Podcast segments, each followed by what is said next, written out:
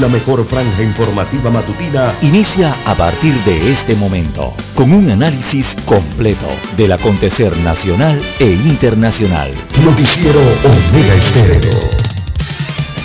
Omega Estéreo Noticias.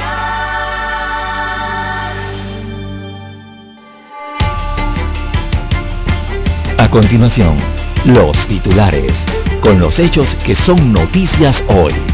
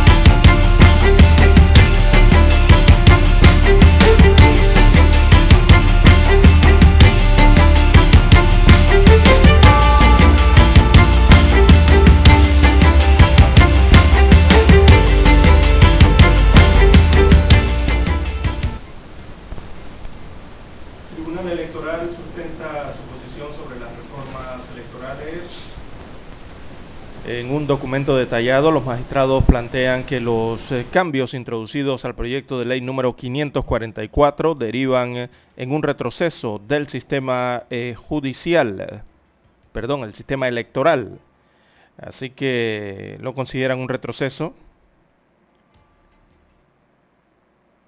Son contrarios entonces a la ley y podrían dar pie a demandas de inconstitucionalidad. Son algunas de las consideraciones que plasman los magistrados del Tribunal Electoral en su informe técnico.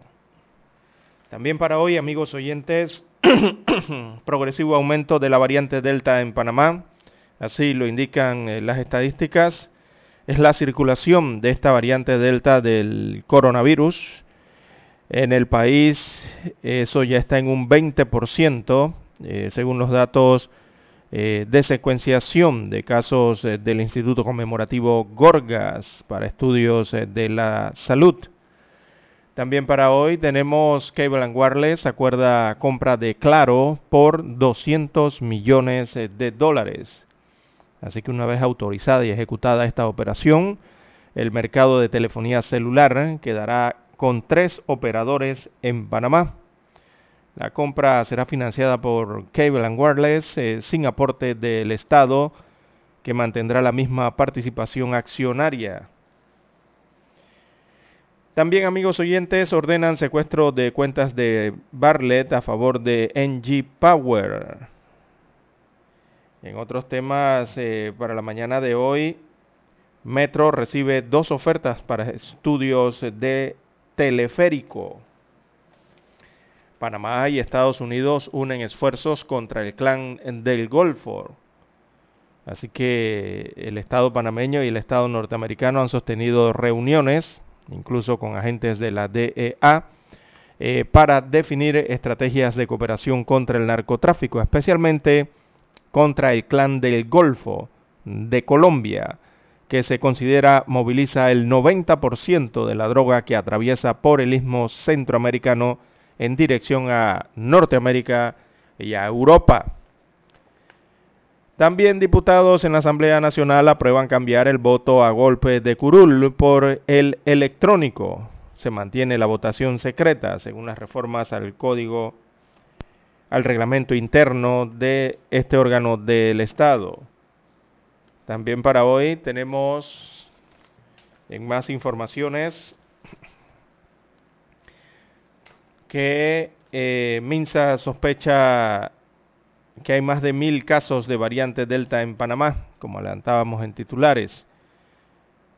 También eh, dramático eh, lo ocurrido en la calle o la avenida 12 de octubre. Una mujer fue arrollada en lo que constituyó un accidente de tránsito en el día de ayer. También un, niño de 6 años de edad se ahogó en una fosa para puercos, ¿sí? Donde esto ocurrió en Chiriquí, en el sector de la Vuelta de Rovira, ocurrió esta tragedia. También aquí en Ciudad Capital eh, se registró ayer un doble asesinato a plena luz del día eh, en el sector de Caledonia, allí donde se ubica el área de las 5 de mayo. Las víctimas residían en San Miguel y están ligados a pandillas, según los informes eh, policiales. Lastimosamente, otro, otra menor de edad muere en la comarca Nave Buglé, esta vez porque eh, fue fulminada por un rayo en esta región del país. También tenemos eh, para hoy, amigos oyentes, en más informaciones,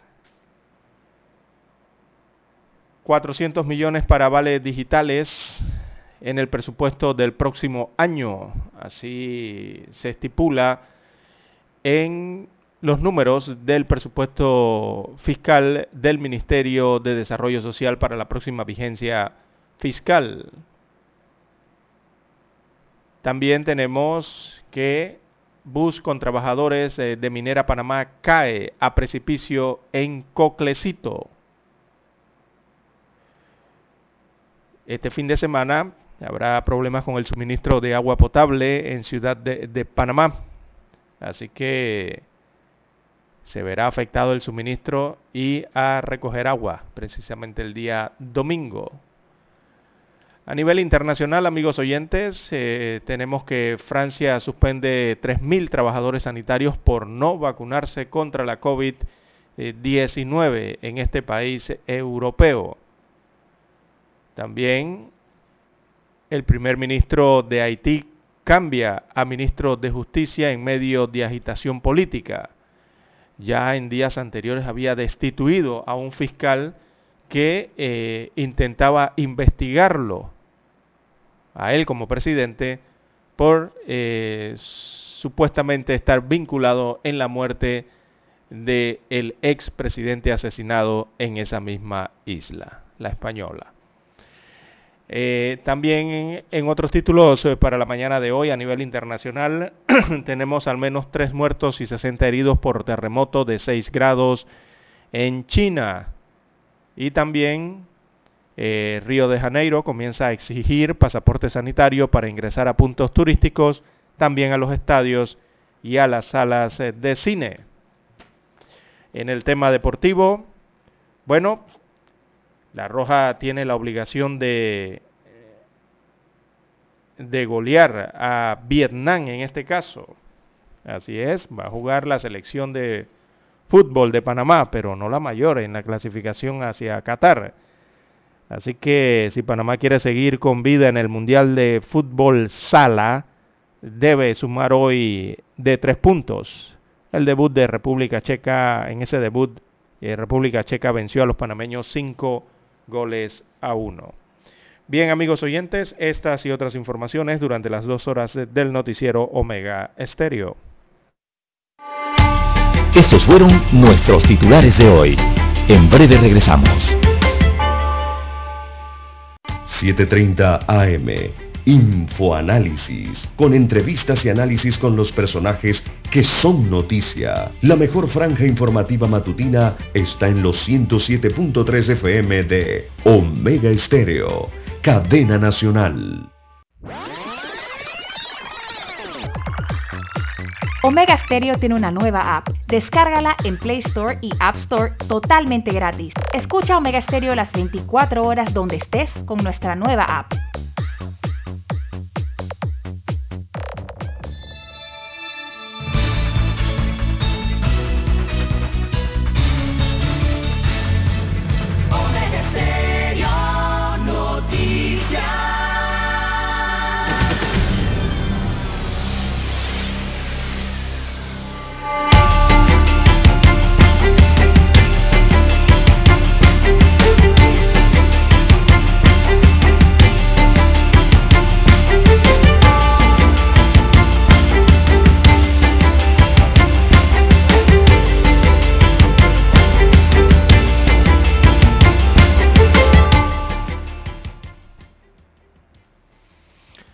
Muy buenos días amigos oyentes que nos escuchan, nos escuchan a nivel nacional a través de todas las frecuencias eh, de Omega Estéreo Panamá.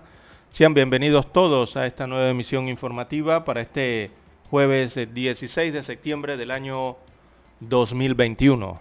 En el control maestro nos acompaña Daniel Araúz con la asistencia de Eric Pineda. Y acá en el estudio 1 de noticias, este es su servidor César Lara para llevarle adelante estas dos horas informativas con las noticias locales e internacionales, sus respectivos análisis y comentarios eh, de las principales, eh, los principales acontecimientos acaecidos en las últimas 24 horas.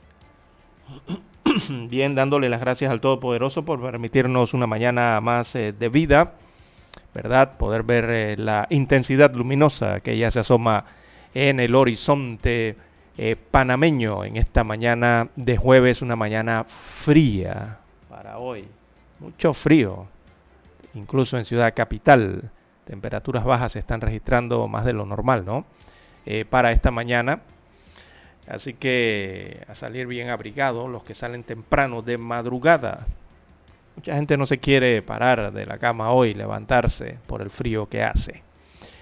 Así que, amigos oyentes, eh, precisamente vamos con el estado meteorológico que nos dice el pronóstico de TESA para el día de hoy. Y en efecto son las bajas presiones eh, con actividad moderada sobre eh, la República de Panamá. Hay un eje por aquí muy cercano en Colombia de una próxima onda tropical.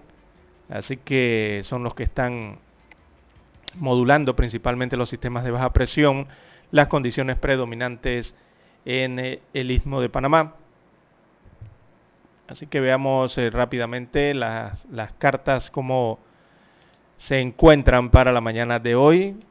Eh, bueno, ya el, la onda tropical número 36 sobre el Caribe panameño está ubicada ya, ya fuera del istmo, esta onda 36 ha pasado, está sobre Honduras y Nicaragua, pero se observa una nueva onda tropical, la número 37, con un eje que se extiende desde Haití en el Caribe, el norte, hasta el norte de la frontera con Colombia y Venezuela, y viene desplazándose esa onda a 27 kilómetros por hora aproximadamente. Todavía no ha llegado al istmo, lo que significa que tendremos algunas condiciones para estos días eh, de algunas lluvias, evidentemente, próximamente, quizás en 48 horas, esté ocurriendo esto sobre la República de Panamá.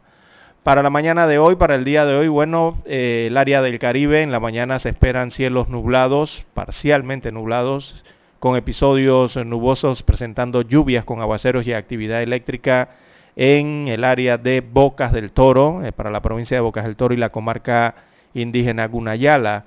Esto en el área del Caribe, en horas de la tarde con el calentamiento diurno, el flujo de viento ciclónico. Se espera entonces un incremento de la cobertura nubosa, presentando lluvias con episodios de aguaceros acompañados de actividad eléctrica moderada sobre sectores de la provincia de Colón, también el área norte de la provincia de Veraguas para la tarde, sectores eh, de la comarca indígena Nave Buglé y también de la comarca indígena Gunayala y sobre Bocas del Toro.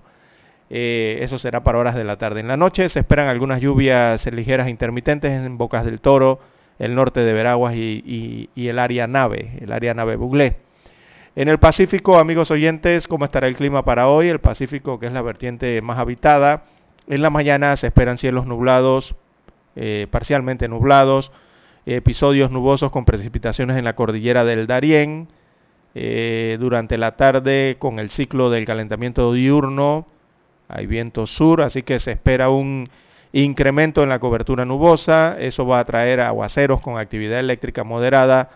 Eh, moderada a fuerte será esa actividad eléctrica sobre eh, las áreas de Panamá Norte, el área central de la provincia de Panamá, el sector este de la provincia de Panamá y también el sector oeste de Panamá, también para la provincia de Coclé, el centro y sur de Veraguas y Azuero, eh, sobre Chiriquí, veamos em, sí, sobre Chiriquí, también las cotas y la cordillera de Darién.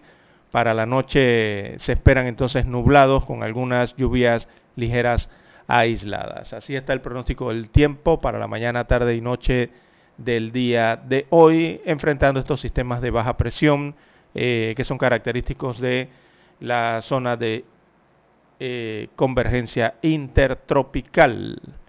La onda tropical 37 aún falta para que llegue a nuestro país. Está entre Colombia y Venezuela aún.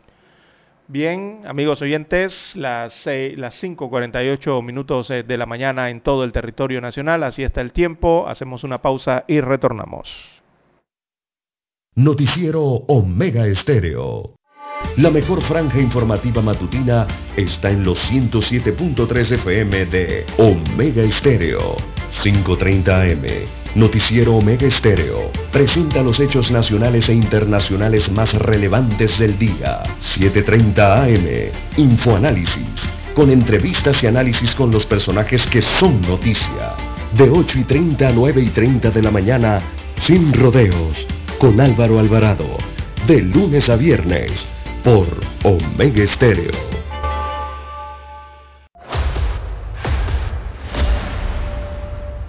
Desde los estudios de Omega Estéreo, establecemos contacto vía satélite con la voz de América.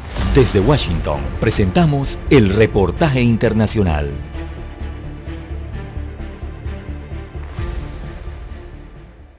Por primera vez en 60 años de vuelos espaciales tripulados, se pondrá en órbita un cohete sin astronautas profesionales a bordo, sino con cuatro turistas. La misión Inspiration 4 de SpaceX se unirá a una serie de lanzamientos financiados por multimillonarios obsesionados con el espacio y busca convertirse en la primera tripulación totalmente civil que viaja por la órbita terrestre. La misión tendrá una duración de tres días en el que el cuarteto de viajeros espaciales aficionados liderados por el estadounidense Jared Isaacman, fundador y director ejecutivo de la empresa de comercio electrónico Shift for Payments Inc., los cuatro pasajeros darán vueltas alrededor de la Tierra en una órbita baja de unos 540 kilómetros de altitud a bordo de la cápsula SpaceX Crew Dragon, denominada Resilience, situada sobre uno de los cohetes reutilizables Falcon 9 y equipada con una cúpula de observación espacial en lugar de una escotilla de acoplamiento habitual. La cápsula Dragon es totalmente automatizada y es el mismo tipo de cápsula que utiliza SpaceX, la compañía de Elon Musk, para enviar astronautas desde y hacia la Estación Espacial Internacional de la NASA la llamada misión Inspiration 4 fue concebida por Isaac Mann, de 38 años de edad y financista del viaje, con el objetivo principal de generar conciencia y apoyar una de sus causas favoritas, el Hospital de Investigación Infantil St. Jude, que dirige un centro de cáncer pediátrico en Memphis, Tennessee. El vuelo significa el debut del nuevo negocio de turismo orbital de Elon Musk y un salto adelante frente a sus competidores, que también ofrecen trayectos en cohetes a clientes adinerados dispuestos a pagar una pequeña fortuna por la euforia y el derecho a presumir de sus vuelos espaciales. John F. Burnett, Voz de América, Washington. Escucharon vía satélite desde Washington el reportaje internacional. Omega Stereo tiene una nueva app. Descárgala en Play Store y App Store totalmente gratis. Escucha Omega Stereo las 24 horas donde estés con nuestra aplicación totalmente nueva. Centrales telefónicas. La casa del teléfono es tu mejor opción. Te asesoramos y ofrecemos buena atención.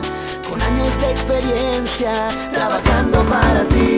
La casa del teléfono, ubicados en Via Brasil y lista hermosa. La casa del teléfono, líder de telecomunicaciones. La casa del teléfono,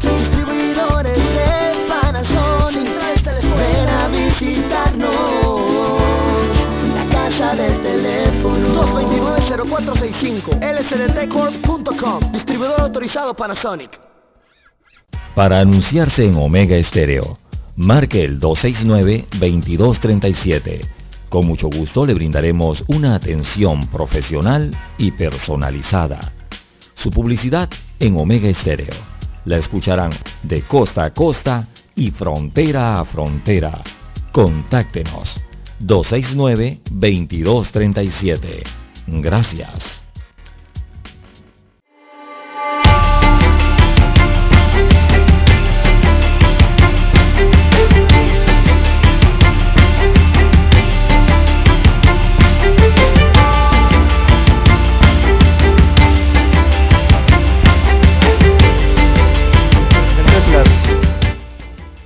las 5.52, 5.52 minutos de la mañana en todo el territorio nacional. Bueno, y Cable and Wireless eh, Panamá eh, anuncia un acuerdo para la adquisición de operaciones de Claro Panamá. Así que compran a esta compañía de teléfonos móviles en el país. Se trata de Liberty Latin America. Eh, ellos han anunciado que eh, su subsidiaria, que es Cable Wireless eh, Panamá, incluye la empresa Cable y también Más Móvil en nuestro país, bueno, acordaron comprar las operaciones de América Móvil en Panamá. América Móvil en Panamá es la compañía Claro Panamá de telefonía celular.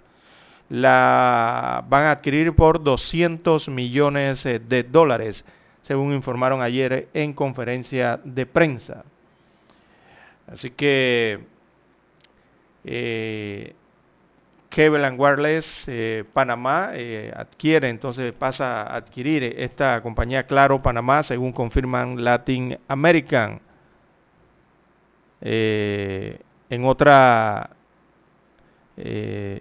explican que eh, América Móvil también a través de un comunicado explica que acordó vender el 100% de su subsidiario o subsidiaria Claro Panamá SA.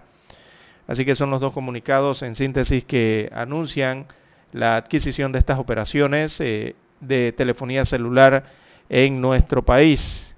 Eh, la transacción, según se explica, excluye las torres de telecomunicaciones que son propiedad indirecta de AMX en Panamá, y las marcas Claro eh. Por su lado, eh, el negocio integrado operará a través de una red con amplia cobertura e invertirá. Eh, Kevin Wireless invertirá para entregar productos y servicios móviles innovadores para los consumidores panameños y los clientes. Según informan, incluso a través eh, de las tecnologías líderes como la 5G. Eh, parte del comunicado de Liber Latin America, eh, que como todos conocemos en Centroamérica, ellos han establecido su centro de operaciones en la República de Panamá y eh, ven al país entonces como un importante centro digital para la región con la, el norte entonces de impulsar la creciente demanda eh, del conjunto completo de soluciones de conectividad móvil y también conectividad fija en el país y en la región. Así que ayer fue anunciado esto, también Kevin Wireless anunció en conferencia de prensa ayer que adicional a, la adquisición por 200 millones de dólares de Claro, eh, invertirá otros 500 millones de dólares. Eh, esto con el objetivo de ampliar la red, ¿verdad? Eh, una vez se concrete la adquisición eh, de las operaciones de Claro Panamá. Los fondos se invertirán en un periodo estimado entre 3 a 4 años y se destinarán a mejorar la calidad y la capacidad de las redes, según informó eh, Cable Wireless Panamá. Hay que invertir eh, para combinar las dos redes, invertir en tecnología en la parte de la plataforma, que las dos redes puedan hablar entre ellas, eh, según dijo Bexalet, Bexalet Kenningstein. Este es el nombre del presidente ejecutivo y gerente general de Kevin Wireless eh, Panamá. A su vez, ese movimiento permitirá destinar más inversiones a nuevas tecnologías, ya hablan de la 5G, para cuyo lanzamiento la empresa estaría preparada y a expensas de que las autoridades regulatorias aprueben el marco de ejecución. Así que estas inversiones se sumarían a los alrededor de 8.752 millones de dólares que la compañía calcula ha aportado a la economía desde que adquirió la concesión en 1997, incluyendo 1.001 millones de dólares en dividendos pagados al Estado y a los colaboradores y otros 1.060 millones en impuestos. Eh, ayer entonces en esta rueda de prensa se anunció que su junta directiva había aprobado el acuerdo para adquirir por 200 millones de dólares las operaciones de Claro Panamá, filial de la mexicana América Móvil del magnate Carlos Slim. Julio Spiegel, que es presidente de la junta directiva de Cable Wireless, explicaba que la adquisición será financiada con fondos de las operaciones eh, de la compañía y nueva deuda a adquirir a través de la banca local. No requerirá, por tanto, aporte alguno de otros accionistas. Entonces esto quiere decir que no requerirá aportes por parte del accionista, de la parte accionista del Estado. Kevin Wireless es una empresa mixta, recordemos que es propiedad de Kevin Wireless Holding Limited, tiene el 49%, que es subsidiaria de Liberty Latin America. El gobierno de la República de Panamá tiene el 49%, el otro restante, y hay un fideicomiso a favor de los trabajadores del 2%. Así se constituye eh, la actividad de esta empresa en Panamá. 49% privado, 49% estatal y 2% que es de los trabajadores. Así que ese reparto accionario eh, no, varía con la operación anunciada ayer, eh, según confirmaron los representantes de la compañía. Esto se mantiene igual. Eh, Liberty Latin America, cuyas acciones se negocian en Nasdaq, Global, este es el Global Select Market, este es el índice Nasdaq, Nasdaq, perdón, eh, opera en más de 20 países de Latinoamérica, según se muestra en el mapa continental y también en el área del Caribe. Así que la transacción está aún pendiente de las eh, pertinentes aprobaciones regulatorias. Recordemos que aquí la, incluso la Codeco tiene que aprobar esto eh, del Consejo de Gabinete y bueno, y otras instancias más a nivel de la República de Panamá. Mientras se completa el proceso, las eh, compañías seguirán operando de manera independiente.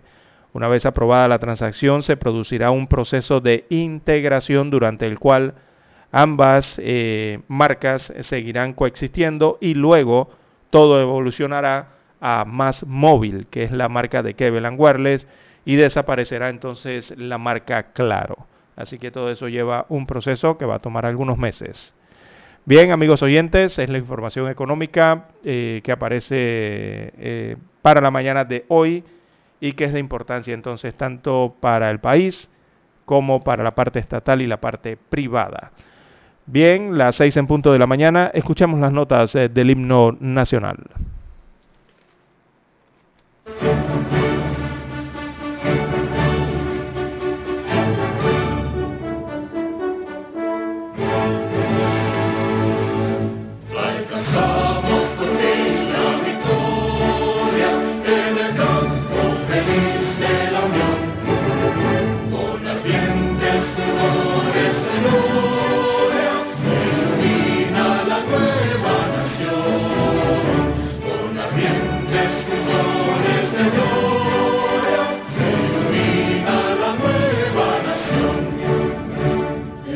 see.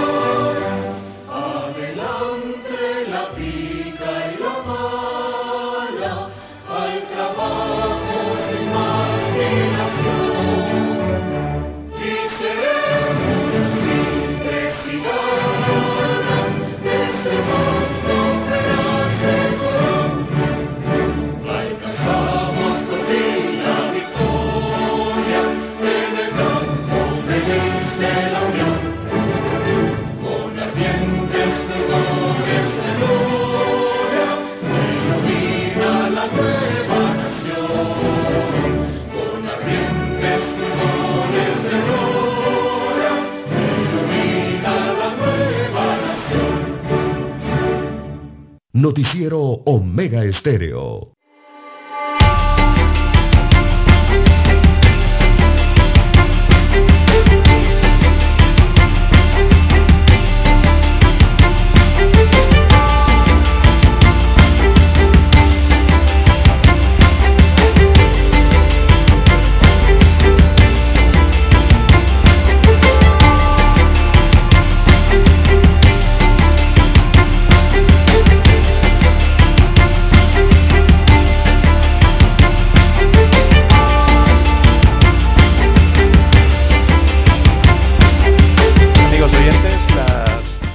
6.4, 6.4 minutos eh, de la mañana en todo el territorio nacional. Bien, nos consultan aquí los amigos oyentes a través de las redes sociales eh, de la importancia de esta transacción. Sí, es una transacción importante eh, para el país en el tema de telecomunicaciones. Recordemos que aquí en Panamá hay cuatro, básicamente cuatro operadores actualmente de telefonía móvil está eh, Está Kevin Wireless, está Claro, todavía está Digicel.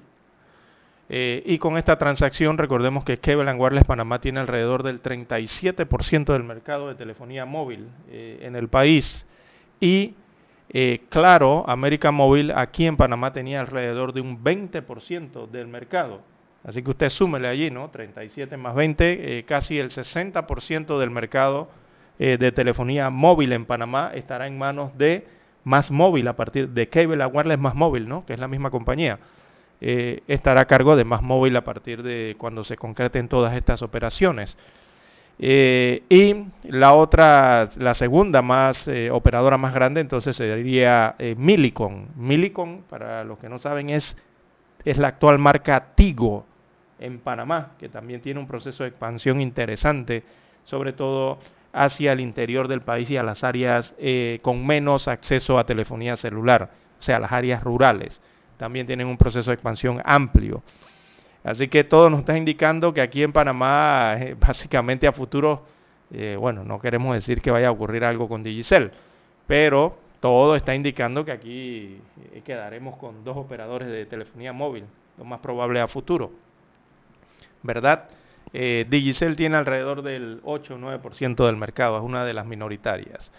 Entonces, esto es importante porque también en todo el área de Centroamérica, recordemos que estas mismas compañías, eh, American, eh, America, Latin American, eh, perdón, Liberty Latin America y, la, y Millicom son grandes operadores y están en varios países de la región centroamericana y también del Caribe y lo están haciendo con adquisiciones, ¿verdad? En Costa Rica recordemos que allá adquirieron también eh, otros varios operadores. Se quedó el operador estatal que es Colby eh, Millicom y, está todavía claro, eh, claro Costa Rica, ¿no? acá en Panamá entonces se reduce la participación en el mercado. En El Salvador también han hecho otras operaciones estas mismas compañías, Millicom eh, y bueno, son las principales entonces eh, que están en un proceso de, ampliación de, la dinámica ¿no? de la adquisición de otras compañías en Centroamérica. Y importante en segunda instancia debido a que el 49% de las acciones de esta compañía eh, de telecomunicaciones móvil es propiedad del Estado panameño. Por eso la importancia también de este movimiento que se hace en el mercado. Recordemos que ellos tienen que dar aportes, tanto Cleveland Wireless como Más Móvil, eh, tienen que dar aportes anuales al Estado panameño, igual al, sumado al tema de los pagos de los impuestos, una de las empresas que más impuestos eh, paga al Estado. Así que es importante cada vez que hay algún movimiento eh, dentro de la estructura o del mercado o cómo realizan sus negocios aquí en Panamá, América, Liberty Latin America, propietaria de Kevelan Wireless y demás móvil. Bien, amigos oyentes, las 6.8, 6.8 minutos de la mañana en todo el territorio nacional. En más informaciones eh, para la mañana de hoy, amigos oyentes, tenemos que, eh, oiga, no hemos dado el reporte del COVID-19 para la mañana de hoy. Eh, se emitió un informe entonces en el cual a través del Gorgas se está informando del porcentaje de variante COVID que están encontrando en el país. Ya hay una sospecha de que hay mil casos de esta variante Delta en Panamá. Así que los expertos están afirmando que puede venir otra ola de contagios si no se aumenta el porcentaje de población eh, vacunada en, en nuestro país. Así que básicamente, amigos oyentes, lo que ha ocurrido en, con esta variante que está ganando terreno y comienza a sonar algún tipo de alarmas, es que hay un 20% de los casos activos eh, que consideran las autoridades sanitarias que podrían ser de esta cepa. Se están haciendo las investigaciones hasta el momento. Así que las autoridades de salud eh, sospechan que actualmente hay unos 892 casos eh, de coronavirus con la variante Delta interrogante que podría ser despejada esta semana. Israel Cedeño, director de la región metropolitana de salud, informó que de todos los casos positivos activos hay que actualmente, que hay actualmente 4.461, un aproximado del 20% podría ser de la variante Delta. Están en verificación por la sospecha que ya eh, ya sea por la historia de viaje o contacto con un viajero o caracterizada eh, por el, reporte clínico, eh, señaló Cedeño al aclarar entonces que con esto se podría saber si ya se puede catalogar si esta variante está en circulación comunitaria intensa como en otros países. Por ejemplo, Estados Unidos, donde cada de cada cinco casos, cuatro son de la variante Delta allá en los Estados Unidos de América. Así que de detectarse que el 20% de los casos son de la Delta, de acuerdo con el infectólogo Xavier Sánchez Llorens, que es citado hoy por el diario El Siglo, puede venir otra ola de contagios si no se aumenta el porcentaje de población vacunada y si no se mantiene el uso rutinario de las mascarillas. También se consultó al virólogo Alex Martínez. Eh, él manifestó que en todos los países que ha entrado la variante Delta, esta ha eh, desplazado a las otras variantes, mientras que Panamá, al tener un 63% de la población con una dosis eh, de la vacuna y un 48% con dos dosis, ha hecho que la transmisión no sea tan rápida como en otras naciones. Aconsejó entonces seguir eh, vacunando y llegar al 85% de la población con las dos dosis para lograr inmunidad comunitaria y así evitar la transmisión de estas variantes, ya que se ha evidenciado que los que se están hospitalizando son los no vacunados, según destaca, destacan los expertos en sanidad eh, respecto a estos nuevos estudios que están arrojando que un 20% de los casos activos podrían ser de esta cepa de la variante Delta. Así que en esta semana o lo que resta de la semana eh, se estarán realizando las investigaciones. Eh, es el preliminar que adelanta el Instituto Conmemorativo Gorgas en cuanto a las secuenciaciones genómicas que se hacen respecto a este virus y que arrojan básicamente que un 20% de los casos ya serían de variante Delta en nuestro país, lo que significa que gana rápidamente terreno esta variante de la COVID-19 en el país. Ya todos sabemos, amigos oyentes, que esta es una variante altamente contagiosa y eh, que esto podría ocurrir. ¿no? Evidentemente iba a ser un contagio eh, rápido, producto de esta variante. Así se ha evidenciado en diferentes países eh, del mundo, ejemplos clásicos, entonces se obtuvieron allá en India, lo que ocurrió en algunos países europeos, principalmente en el Reino Unido y Francia, que estuvo bien afectada por la variante Delta, y cuando llegó a los Estados Unidos de América, que se replicó, pero en un santiamén, eh, esta variante de la COVID-19. En menos de un mes, mes y una semana de haber detectado la variante Delta en los Estados Unidos de América, oiga, casi el 60% en menos de un mes de la población norteamericana se vio afectada inmediatamente. Eso confirma lo contagiosa que es esta variante del COVID-19. Así que hay que seguir con las medidas de bioseguridad.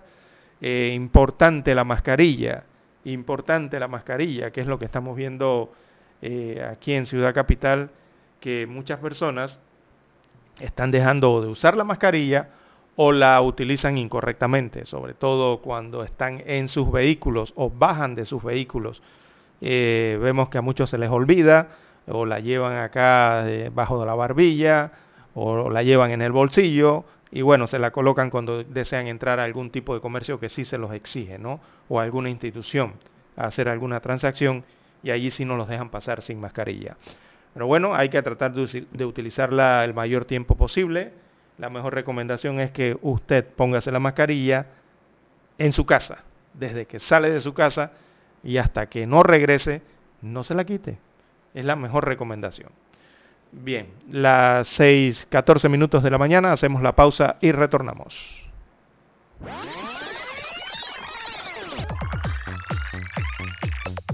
Omega Stereo tiene una nueva app. Descárgala en Play Store y App Store totalmente gratis. Escucha Omega Stereo las 24 horas donde estés con nuestra aplicación 100% renovada.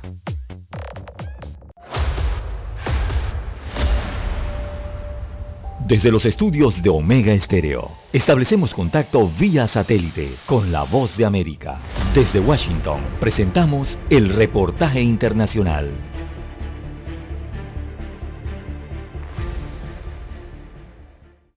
El rendimiento de los bonos estadounidenses subía, rebotando después de que el retorno de las notas a 10 años tocó un mínimo de tres semanas tras datos que mostraron que el precio de las importaciones cayó por vez primera en 10 meses, una nueva señal de que la inflación podría haber tocado pico. El secretario general de la ONU, Antonio Guterres, y el primer ministro británico Boris Johnson organizarán una reunión a puerta cerrada de líderes mundiales al margen de la Asamblea General en Nueva York el lunes para impulsar los compromisos climáticos. La mesa redonda se produce menos de seis semanas antes de una importante reunión climática de la ONU, la COP26, en Glasgow, destinada a garantizar que el mundo cumpla con su objetivo de mantener el calentamiento de fin de siglo a 1,5 grados centígrados. Las infecciones por COVID-19 han aumentado en un tercio en América del Norte durante la última semana, debido a las alzas en Estados Unidos y Canadá, donde las nuevas infecciones se han duplicado en la provincia de Alberta, informó la Organización Panamericana de la Salud, OPS. En Estados Unidos se registran más de 100.000 nuevas infecciones diarias. La incorporación de Alex Saab a la mesa de negociación entre el gobierno y la oposición de Venezuela es considerado por analistas como un intento por lograr su liberación. Nos informa desde Caracas Carolina Alcalde. El anuncio del jefe de la delegación del gobierno venezolano en la mesa de diálogo con la oposición en México, Jorge Rodríguez, de incorporar como miembro pleno de la delegación al empresario colombiano Alex Saab, detenido en Cabo Verde y solicitado en extradición por Estados Unidos por presunto lavado de capitales, el profesor de Ciencias Políticas, José Vicente Carrasquero. Que más que liberarlo es que no entre en contacto con los gobiernos que lo requieran. Parece que hubiese algo muy importante que esconder. De otra forma no se entiende de tanta solidaridad. Carolina, alcalde Voz de América, Caracas. Escucharon vía satélite desde Washington el reportaje internacional. La mejor franja informativa matutina está en los 107.3 FM de Omega Estéreo. 5.30 AM. Noticiero Omega Estéreo. Presenta los hechos nacionales e internacionales más relevantes del día. 7.30 AM. Infoanálisis. Con entrevistas y análisis con los personajes que son noticia. De 8 y 30 a 9 y 30 de la mañana. Sin rodeos. Con Álvaro Alvarado. De lunes a viernes por Omega Estéreo. Somos Omega Estéreo. 40 años siendo la cadena nacional en FM Estéreo, pionera en Panamá.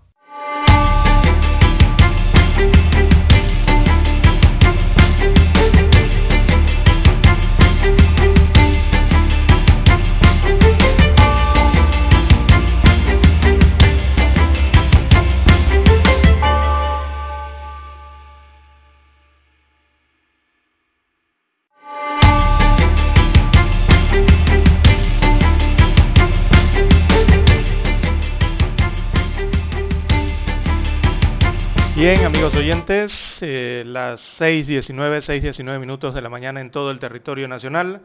Eh, bueno, en el bloque anterior no le dimos los datos eh, de la COVID-19 en el último informe epidemiológico.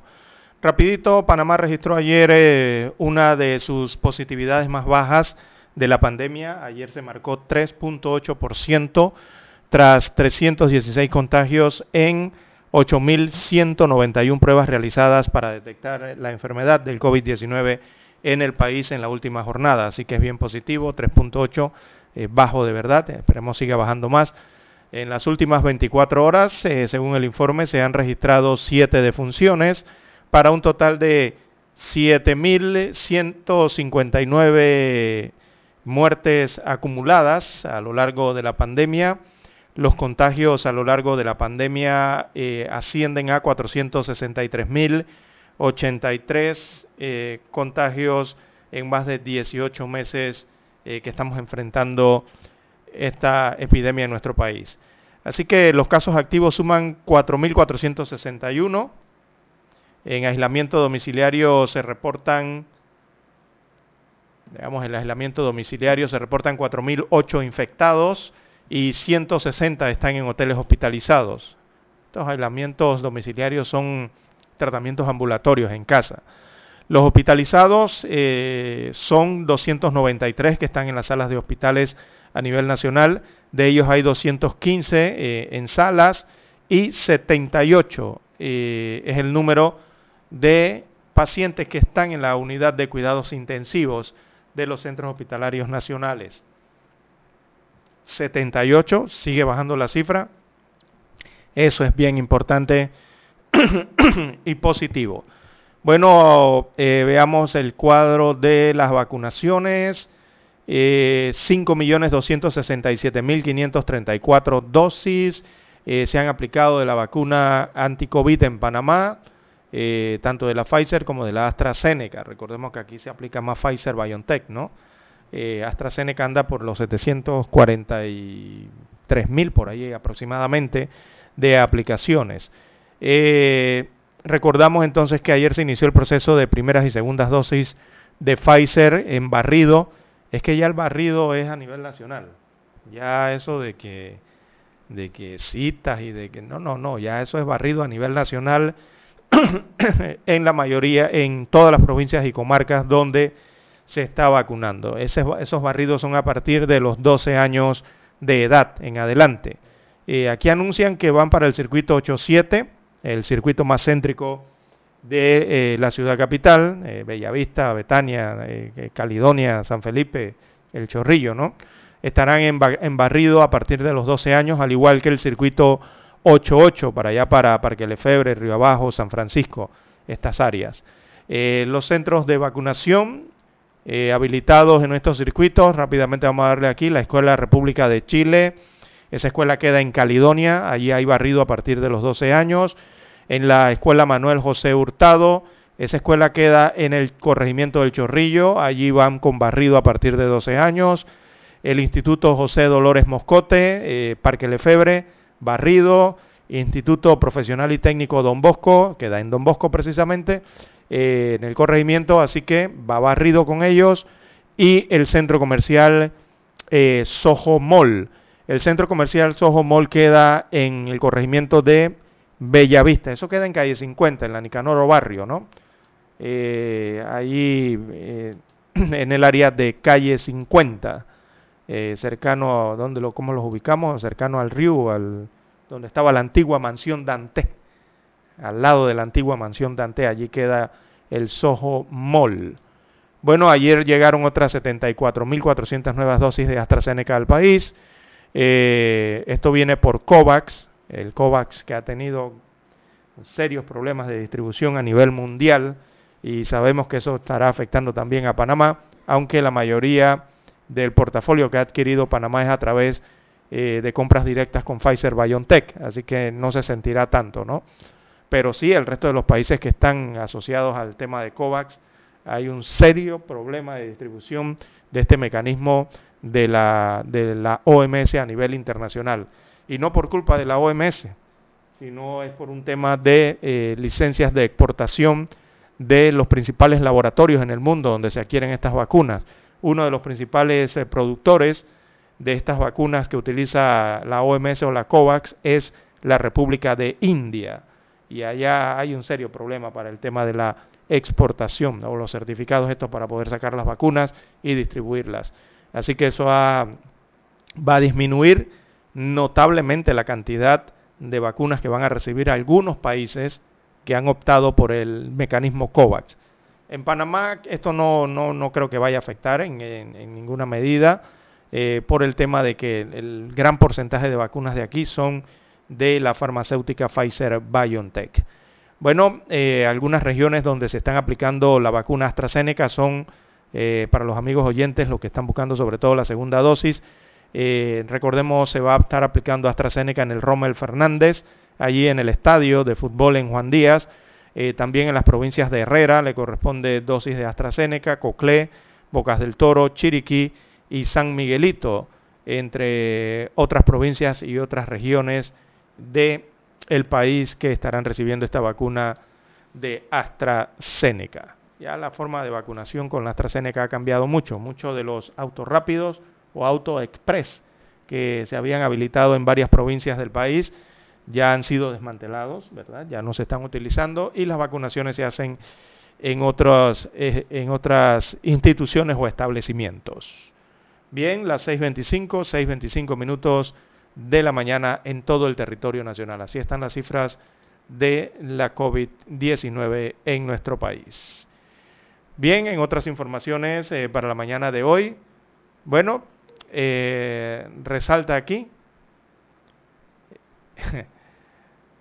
eh, bueno, en cuanto a la protesta por las reformas electorales, al parecer hay varios diputados que han utilizado sus cuentas de Twitter o redes sociales eh, para señalar que la protesta realizada el pasado, el, día martes, bueno, muchos han dicho que es una protesta de yeyecitos, o que los yeyecitos eran los que fueron y armaron la protesta y estaban allí frente a la Asamblea Nacional. Oiga, qué error la gente que habla de esa manera.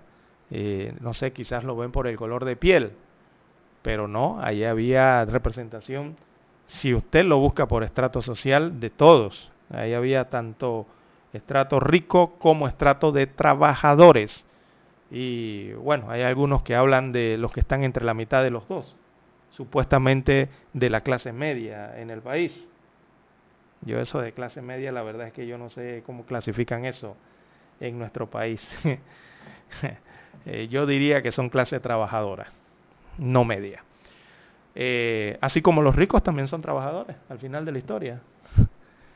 Bueno, eh, el diputado colonense Jairo Bolota Salazar desestimó el día de ayer la protesta de Yeyecitos, eh, como les remarco en negritas.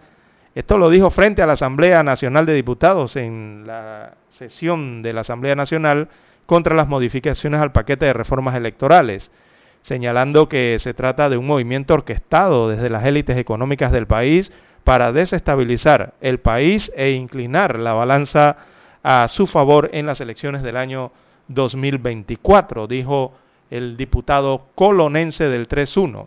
El pueblo no entiende la reforma, dice Jairo Salazar, conocido como Bolota. Por eso no fue allá, a esa huelga de puros yeyecitos, dijo Bolota, de una señora que nos mandó a tomar agua en el río, refiriéndose específicamente a la empresaria Mercedes Eleta de Brenes, eh, de un man, según dijo Bolota, que es dueño de un diario. Eh, yo le agrego refiriéndose directamente al empresario Roberto Eisman, que dice Bolota evade impuestos, que nada más se la pasa dándole duro a todo el mundo porque en el, gobierno pasado eh, de su jefe Varela, dice Bolota, él nunca decía nada. Los movines, según el diputado del circuito 31 de Colón, eh, son estos. dijo entonces este diputado en un video eh, sosteniendo una taza de café. Así se refiere entonces este diputado del área del Caribe eh, a la manifestación realizada el día martes. Igualmente, otro este es un diputado del Partido Revolucionario Democrático del Circuito 31. Igualmente, otro diputado el día de ayer también se refirió a esta protesta en malos términos. Se trata del diputado Alain Cedeño. Bien, este es del circuito 810, me parece, ¿no? 89, 810, en la parte del área norte de la ciudad capital. Y dijo el diputado Alain Cedeño, abro comillas, le cito a su cuenta de Twitter. No veo en la marcha de hoy al pueblo, no está San Miguelito, ni el Chorrillo, ni Tocumen ni a los interioranos. Veo a la clase pudiente que ostenta el poder económico que quiera adueñarse del poder político. A mí no me representa esa marcha.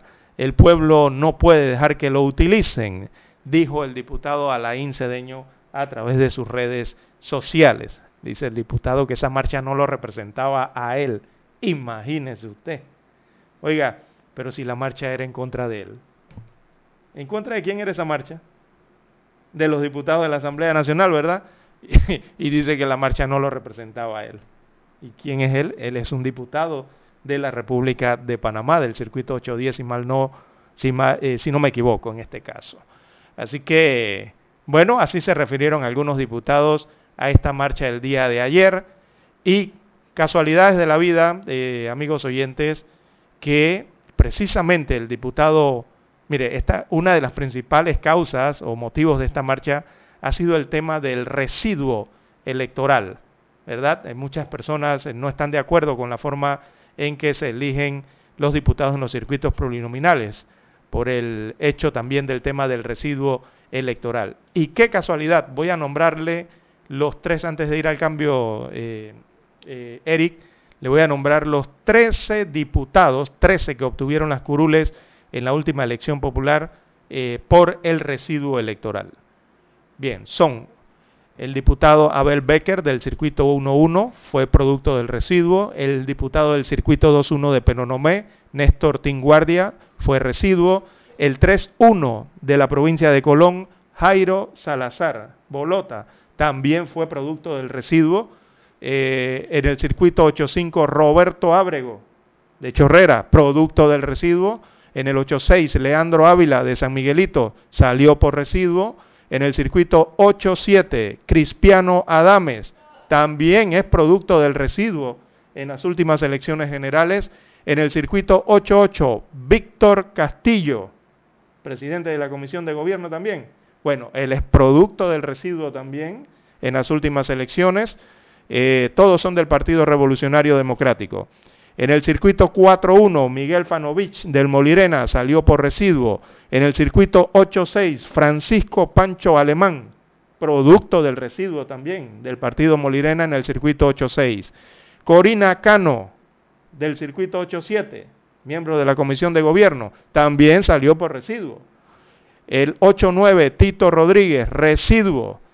En el circuito 8-10, Alain Cedeño, del que acabamos de mencionar, precisamente producto del residuo por parte del Partido Cambio Democrático en esa circunscripción.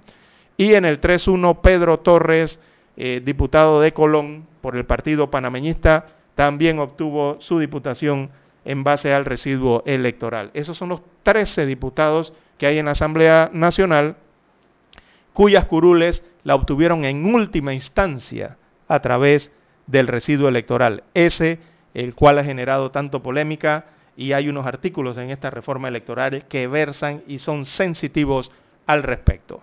Hacemos la pausa y regresamos amigos oyentes. Infoanálisis. De lunes a viernes, de 7 y 30 a 8 y 30 de la mañana por los 107.3 FM de Omega Estéreo. Con Guillermo Antonio Adames, Rubén Darío Murgas y Milton Enríquez. Infoanálisis. El programa para gente inteligente como usted.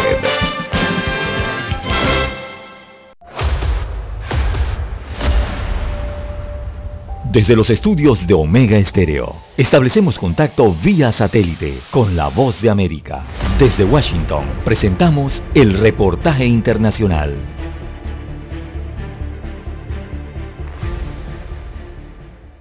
El presidente de Estados Unidos, Joe Biden, se reunió con líderes corporativos para presionar a las empresas a que exijan la vacunación de los trabajadores en medio de un aumento de las infecciones por COVID-19 entre los no vacunados. Entre los participantes de la reunión estuvieron los directores ejecutivos de Walt Disney Company, de la corporación Microsoft y de Walgreens Boots Alliance. Después de meses de tratar de persuadir a los estadounidenses para que se vacunen, la Casa Blanca está ahora presionando a gobiernos estatales y locales, empresas y escuelas para que exijan las vacunas. Con solo el 63% de la población que ha recibido al menos una dosis, la tasa de vacunación en Estados Unidos está por detrás de la mayoría de las economías desarrolladas. Según encuestas de opinión, la mayoría de los estadounidenses apoyan alguna forma de mandato de vacunas. También participaron en el encuentro doctores ejecutivos del Sistema de Atención Médica de Kaiser Permanente y del Hospital de Niños de Filadelfia. La variante Delta del coronavirus, que se propaga rápidamente, ha provocado una nueva ola de enfermedades y fallecimientos en Estados Unidos. Alejandro Escalona, Voz de América, Washington. Escucharon vía satélite desde Washington el reportaje internacional. Omega Estéreo, 24 horas en FM Estéreo.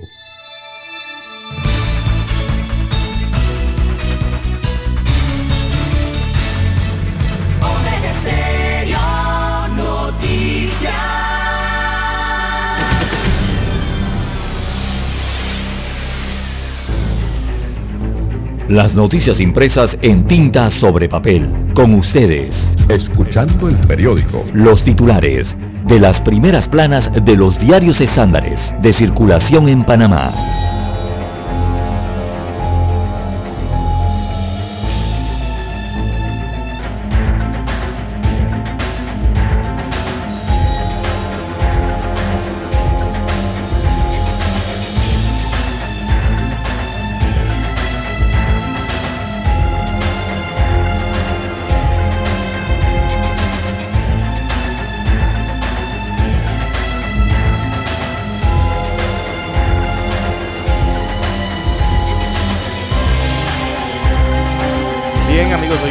Diario La Estrella de Panamá, la decana de la prensa nacional, titula para este jueves 16 de septiembre del año 2021, Panamá y Estados Unidos eh, unen esfuerzos contra el clan del Golfo.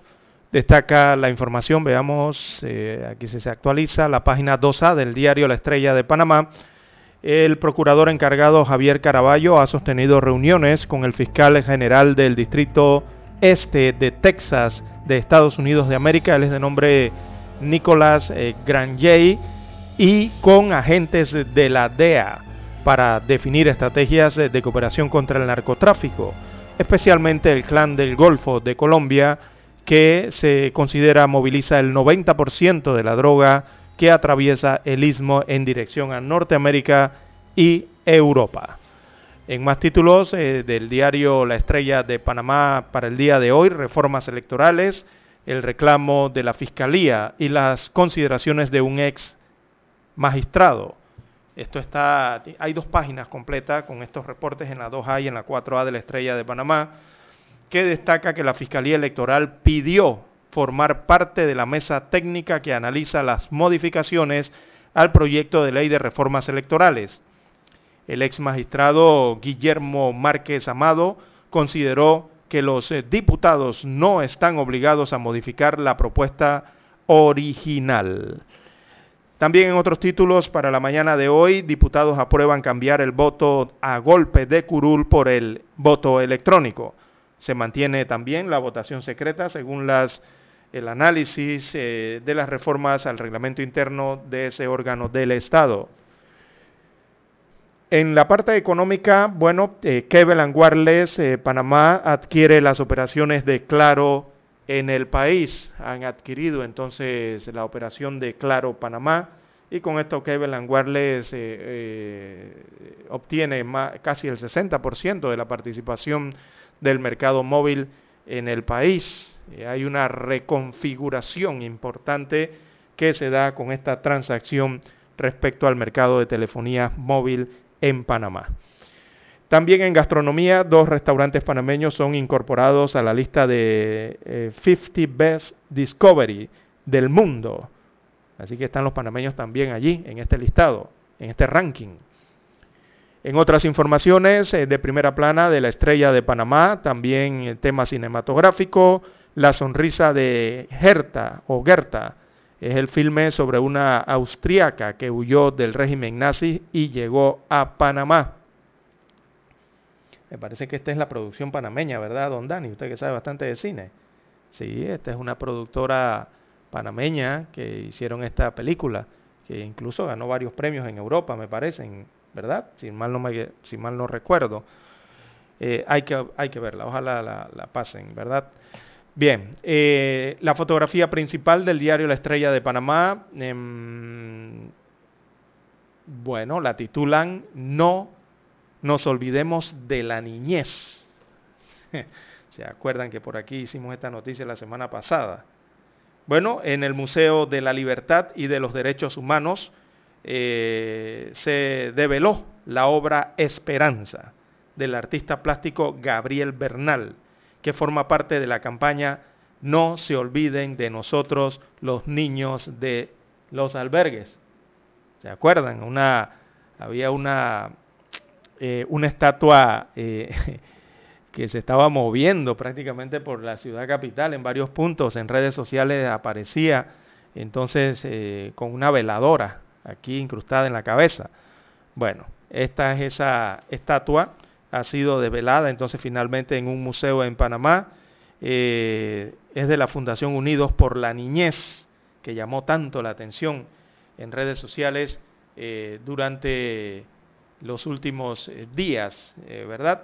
Bueno, ahora está en el museo, la gráfica la muestra tal cual es, ¿verdad? Ya un poco desgastada en la parte de la cabeza, evidentemente la cera o la, composición de la vela allí eh, se gastó. Así que esta es una simbología realmente de la protesta que exige justicia por los casos de diversos delitos en los albergues de niños y niñas, eh, a nivel nacional y que había aparecido en medio de diferentes puntos. primero apareció en medio del parque Andrés Bello de Vía Argentina. Después la vieron eh, por allí, en, cerca de las estaciones del metro de Panamá y en otros puntos eh, de la ciudad capital.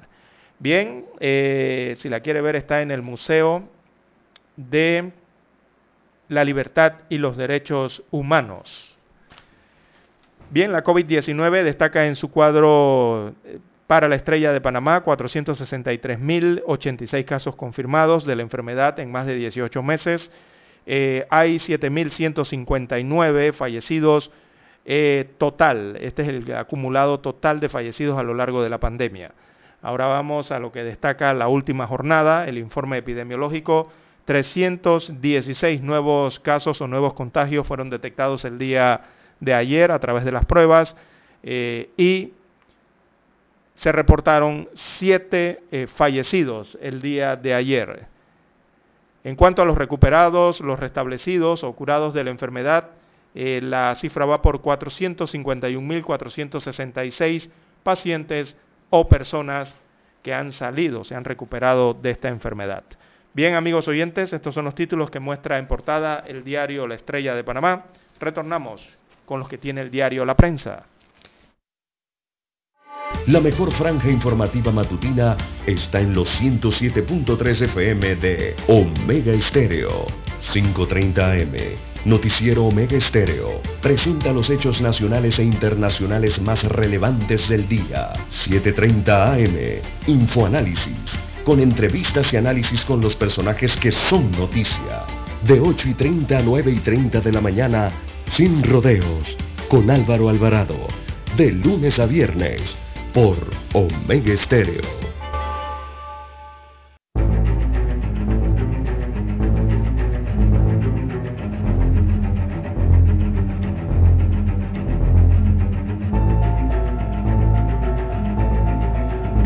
El diario La Prensa titula para hoy, Tribunal Electoral sustenta su posición sobre las reformas. Es el tema del código electoral vigente en nuestro país. Así que generan retroceso al código electoral vigente son contrarios a la ley y podrían dar pie a demandas de inconstitucionalidad. Son algunas de las consideraciones que plasman los magistrados del Tribunal Electoral en un informe técnico sobre los artículos modificados, aprobados y eliminados al proyecto de ley 544 que reforma el Código Electoral panameño. Así que es un documento detallado que está en la página 2A eh, del diario La Prensa. Allí los magistrados plantean por qué los cambios introducidos al proyecto de ley eh, derivarían en un, en un retroceso del sistema electoral y podrían enfrentar incluso demandas en la Corte Suprema de Justicia. También para hoy el diario La Prensa titula en la sección de económicas, Cable and Wireless acuerda compra de Claro por 200 millones de dólares. Una vez autorizada y ejecutada la operación, el mercado de telefonía celular quedará con tres operadores. Eh, hay una reconfiguración importante. La compra será financiada por Cable and Wireless eh, sin aportes del Estado, que mantendrá la misma participación accionaria. Recordemos que eh, esta compañía, el 49% es de Liberty Latin, eh, empresa privada, el otro 49% es de la República de Panamá, del Estado, y hay un 2% entonces que es para los empleados de la compañía. Así está repartida accionariamente la compañía Kevin Wireless. En más títulos, el clamor de Jaque, un paraíso perdido en Darién, un reportaje especial que habla sobre los derechos humanos. Así que las autoridades locales y los líderes indígenas del corregimiento de Jaque, esto en la provincia de Darién, hicieron un llamado al gobierno para que gire su mirada hacia esa área inhóspita del país. Eh, subrayan desde esta área las autoridades que si bien viven en un paraíso, están en medio de la incertidumbre, por lo que es necesario una mayor presencia del Estado en Jaque. Recordemos que allí se están dando las olas eh, migratorias eh, que atraviesan incluso esta circunscripción. Y bueno, es un corregimiento que se sostiene, recordemos, de la pesca y de las actividades agrícolas, eh, mucha siembra de plátano por allá por Jaque, pero también hay que mirarlos, ¿no? el Estado en este caso. Bien, progresivo aumento de la variante Delta en Panamá, eh, la circulación de la variante Delta del virus eh, del coronavirus en el país es de un 20%, según los datos de secuenciación de casos que presenta el Instituto Conmemorativo Gorgas de Estudios de la Salud. Eso podría estar generando alrededor de unos mil casos ya de la variante Delta en nuestro país. También ordenan secuestro de cuentas de, Bartlett a favor de NG Power. Bueno, el juzgado segundo del circuito civil del primer circuito judicial, mediante un auto, es el número 1606 del 19 de agosto del 2021, ese auto decretó el secuestro a favor de Panamá NG Power SA en contra del abogado Moisés Joel Bartlett Kiel sobre cuentas eh, corrientes de ahorro, también de plazo fijo, acciones y Cajillas. También para hoy la prensa titula, detienen a Domínguez Walker, eh, el gallero. También en economía, Metro recibe dos ofertas para estudios del teleférico. Aparece la sección Vivir Más en el diario La Prensa eh, con el reportaje Un homenaje a la doctora Hildaura Murillo Rode. También eh, para hoy la prensa titula, bueno, su fotografía principal la titulan Arte con mensaje social. No se olviden de nosotros los niños, destaca el pie de foto de esta fotografía de portada que fue captada en la Fundación Unidos por la Niñez que lanzó ayer la campaña no se, perdón, la campaña se llama hashtag no se olviden de nosotros los niños. Y develó entonces la obra Esperanza eh, en el Museo de la Libertad y los Derechos Humanos. La obra del artista Gabriel eh, Bernal, bajo el concepto de Jonathan Lazo, consiste en una escultura de una niña de cera derritiéndose. Tiene un poderoso mensaje escrito eh, por una chica de 10 años de edad, en el que se clama por no olvidar la niñez. Así que la instalación artística será llevada a diferentes puntos del eh, país para hacer eh, conciencia sobre la importancia de proteger a la niñez, según destaca hoy el diario La Prensa, de esta obra Esperanza, ¿no? que ha llamado mucho la atención en las redes sociales. Eh, para los que no, bueno, nos preguntan aquí en las redes precisamente, hay muchas personas que no saben dónde queda el Museo de la Libertad y los Derechos Humanos. Además, hay muchas personas que ni siquiera saben que eso existe. Bueno, este es un museo que está en la calzada de Amador. Está prácticamente allí eh, casi debajo del Puente de las Américas. Un museo que está en una, en una cuadra, en una isleta, básicamente. Allí queda el Museo de eh, la Libertad y los Derechos Humanos, en la vía Calzada de Amador, cuando inicia la Calzada de Amador. Bien, amigos oyentes, estos son los títulos que presenta en portada para hoy el diario La Prensa. Retornamos con los del Metro Libre.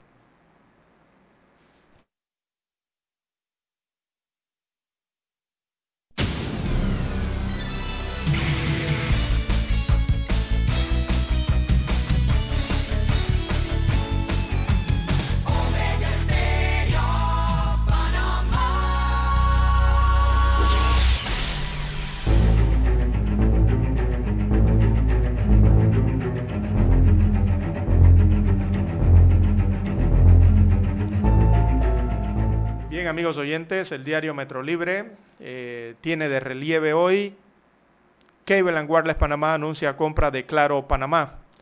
La operación por unos 20 millones de dólares incluye una inversión de 500 millones de dólares para dos redes, incluyendo el desarrollo de la tecnología 5G y mejoras en la cobertura, según se anunció ayer a través eh, de la Junta Directiva de eh, la empresa Cable Wireless Panamá. En otros títulos, la vacuna contra cuarta ola. Destaca el informe que la inmunización de más del 50% de la población con dosis completas, o sea, el esquema de dos dosis completo, mantener las medidas de bioseguridad, así como la vigilancia de las nuevas cepas son claves para evitar que se declare una cuarta ola de, coronavirus en la República de Panamá. También en otros títulos eh, para hoy eh, tenemos, proponen sumar al diálogo a la Fiscalía Electoral. Así que el presidente de la Asamblea Nacional, eh, destaca el Metro Libre, Cristiano Adames, propuso ayer incluir a la Fiscalía Electoral en la mesa técnica de trabajo que revisará con los magistrados del Tribunal Electoral los artículos del Código Electoral que fueron aprobados en dos bloques del primer debate. Bueno, la verdad es que la propia Fiscalía es la que ha pedido formar parte de la mesa de negociación, de la, mesa de análisis, perdón. Bien, en otros títulos para la mañana de hoy del Metro Libre, el procurador en cumbre con fiscales de Texas. Eh, aparece fotografía de Javier Caraballo, que es el Procurador General de la Nación encargado, eh, se reunió ayer con el fiscal general del Distrito Este de los Estados Unidos de América. También capturaron al gallero, era el más buscado. Manuel Domínguez Walker fue capturado mediante labores de, investigación, de inteligencia. Esto fue en Altos de Panamá. Andaba con una licencia que no era de él, una licencia de conducir. Bien, la Unión Europea valida el certificado del COVID-19 que emite Panamá. También Yom Kippur, el día eh, de plegaria y expiación. Esta noche finalizará el tiempo más importante del calendario judío, el Yom Kippur, un día para perdonar. En los deportes, Brujas saca el empate ante el PSG y con Messi, porque estuvo jugando. Lionel Messi debutó como titular en el empate 1 a 1 del Paris Saint-Germain ante el Brujas en la Champions League su primer encuentro eh, con este equipo en este torneo de la Champions League. También Estados Unidos denuncia el autoritarismo en Nicaragua, en Nicaragua, perdón, el país norteamericano denunció ayer el autoritarismo del gobierno de Daniel Ortega en Nicaragua y advirtió de otros riesgos. Bien, amigos oyentes, estos son los títulos que presenta en portada el diario La Estrella de Panamá. Bueno, se nos quedaba la foto, perdón, el Metro Libre, se nos quedaba la fotografía. La fotografía fue captada, bueno, habla del deporte. Dice que el Real Madrid sufre y gana eh, en el día de ayer. Así que le ganó 1-0 al Inter en su estreno en el torneo de la Champions es la fotografía principal del Metro Libre. Bien, con ella culminamos la lectura de los principales titulares de los diarios que llegan a la mesa de redacción. Hasta aquí, escuchando el periódico. Las noticias de primera plana, impresas en tinta sobre papel. Para anunciarse en Omega Estéreo, marque el 269-2237 con mucho gusto le brindaremos una atención profesional y personalizada. Su publicidad en Omega Estéreo. La escucharán de costa a costa y frontera a frontera. Contáctenos 269-2237. Gracias. Panamá inicia la cuenta regresiva para la celebración de los 200 años de nuestra independencia de España. La Estrella de Panamá el diario más antiguo del país y el Ministerio de Cultura preparan la serie de especiales, publicando historia del Bicentenario. Busca el inserto coleccionable cada jueves a partir del 12 de agosto en la Estrella de Panamá. Celebremos unidos nuestro Bicentenario. Omega Estéreo, 40 años de innovación. Desde los estudios de Omega Estéreo, establecemos contacto vía satélite con la voz de América. Desde Washington, presentamos el reportaje internacional.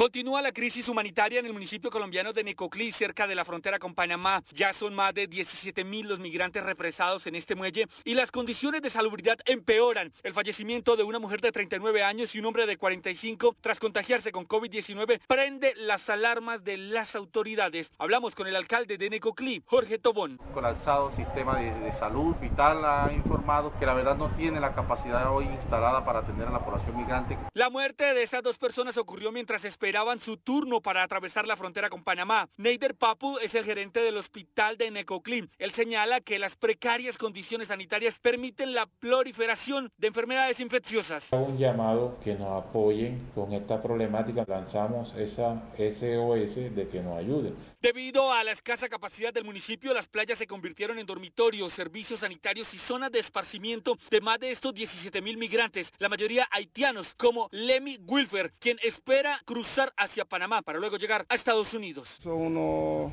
está buscando un vida mejor y anda cruzando de frontera a frontera para que llegue donde quieren. Las autoridades locales estiman que a diario 80 migrantes consultan los servicios médicos y alrededor de unos 20 se han contagiado de COVID-19. Jair Díaz, de La Voz de América, desde Bogotá. Escucharon vía satélite desde Washington el reportaje internacional. Omega Estéreo, 24 horas en FM Estéreo. Es momento de adentrarnos al mar de la información. Este es el resultado de nuestra navegación por las noticias internacionales más importantes en este momento. Bien, amigos oyentes, de relieve a nivel internacional, eh, veamos el Caribe, en la isla La Española, allí donde está la República de Haití. Bueno, el primer ministro de Haití cambia de ministro de Justicia en medio de la agitación política que hay en ese país caribeño.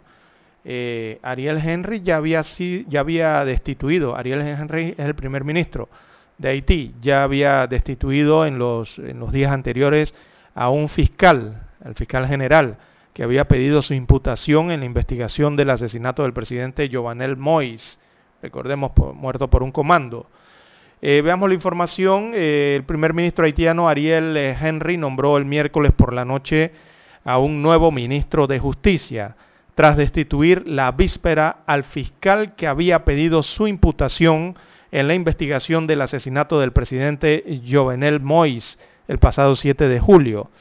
Liz Kittel fue nombrado ministro interino de Justicia y Seguridad Pública, según la edición del principal diario haitiano ya ocupaba la cartera del Interior desde el 20 de julio. Así que este nombramiento se produce en medio de un momento de particular agitación en Haití, eh, más eh, de dos meses después del asesinato del jefe de Estado en su residencia privada en plena noche por un comando armado.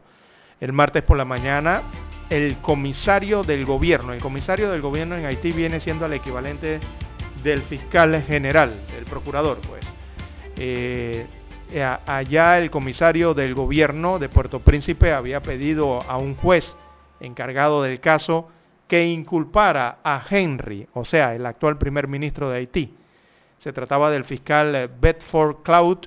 Eh, él había escrito el viernes al jefe del gobierno invitándolo a presentarse voluntariamente ante la fiscalía para explicar el contenido de las llamadas telefónicas que supuestamente mantuvo con uno de los principales sospechosos del asesinato de Jovenel Moïse. Bueno, es lo que ocurre en Haití en estos momentos, país que está bastante desestabilizado. Hacemos la pausa porque ya tenemos la conexión satélite en directo desde Washington, Estados Unidos de América. Adelante, Daniel. Esta es la hora. 7 AM. 7 horas.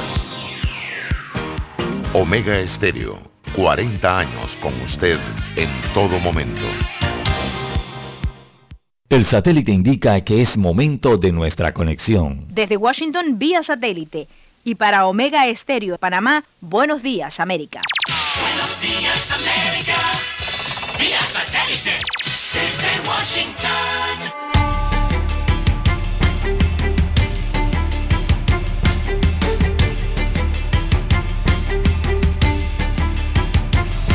Desde Washington les informa Henry Llanos.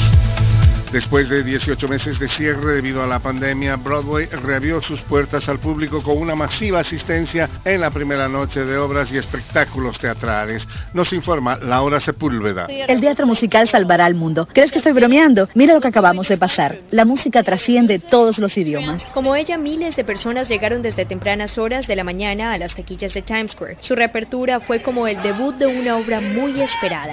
Adriana Aristizábal de la Oficina Promocional de la Ciudad explica el porqué representa de que se le está dando una bocanada de oxígeno a este que es el corazón de la ciudad de Nueva York. Laura Sepúlveda, Voz de América, Nueva York. Los gobiernos de Venezuela y Bolivia fueron señalados el miércoles por la Casa Blanca como países que hicieron muy poco en el último año por enfrentar el tráfico de drogas, según un memorándum firmado por el presidente de Estados Unidos, Joe Biden por la presente designo a Bolivia y Venezuela por no haber realizado esfuerzos sustanciales durante los 12 meses anteriores para cumplir con sus obligaciones en virtud de los acuerdos internacionales contra el narcotráfico y tomar las medidas requeridas, señaló el mandatario. Activistas humanitarios en Venezuela cuestionan el informe de la relatora sobre medidas coercitivas unilaterales de la Organización de Naciones Unidas. Desde Caracas nos informa Carolina Alcalde. Varios elementos contenidos en el informe presentado por Alina Dunham, relatora especial de la ONU sobre el impacto negativo de las medidas coercitivas unilaterales en el disfrute de los derechos humanos, fueron cuestionados por defensores venezolanos de los derechos fundamentales. Ali Daniels, director de Acceso a la Justicia, considera que el informe fue sesgado porque, según dijo, no incluyó las referencias e informaciones suministradas por diversas organizaciones que expusieron que la emergencia humanitaria que atraviesa Venezuela precedió a las sanciones y que no son consecuencia de ella. Carolina, alcalde Voz de América, Caracas. El secretario general de Naciones Unidas pidió hoy jueves reducciones inmediatas, rápidas y a gran escala de las emisiones de gases con efecto invernadero para frenar el calentamiento global y evitar un desastre climático.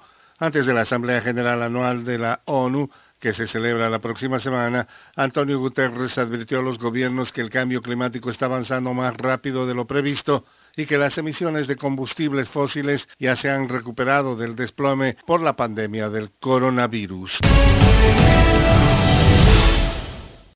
El Papa Francisco dijo que está desconcertado por la cantidad de gente, incluidos algunos cardenales de la Iglesia Católica, que se han negado a vacunarse contra el COVID-19. È un po' strano perché eh, l'umanità ha una storia Es un poco extraño porque la humanidad tiene una historia de amistad con las vacunas, dijo Francisco a bordo del avión en el que regresaba de Eslovaquia, respondiendo a la pregunta de un periodista sobre las razones de la vacilación frente a las vacunas.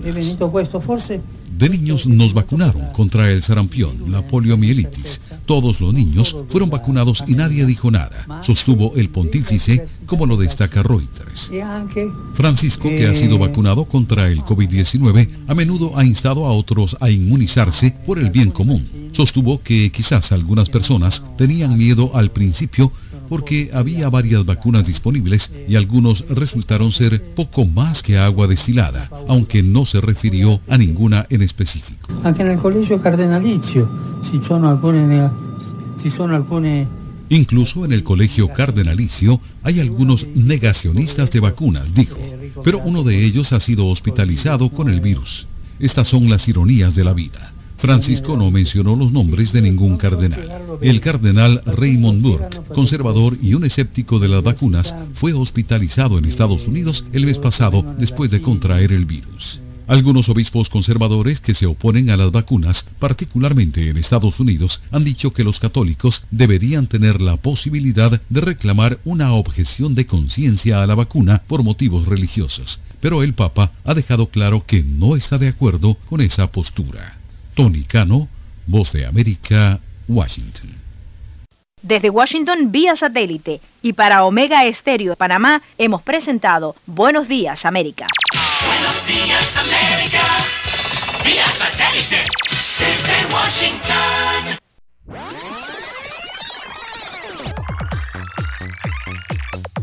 Omega Stereo tiene una nueva app. Descárgala en Play Store y App Store totalmente gratis. Escucha Omega Stereo las 24 horas donde estés con nuestra aplicación 100% renovada. Somos Omega Estéreo. 40 años siendo la cadena nacional en FM Estéreo, pionera en Panamá.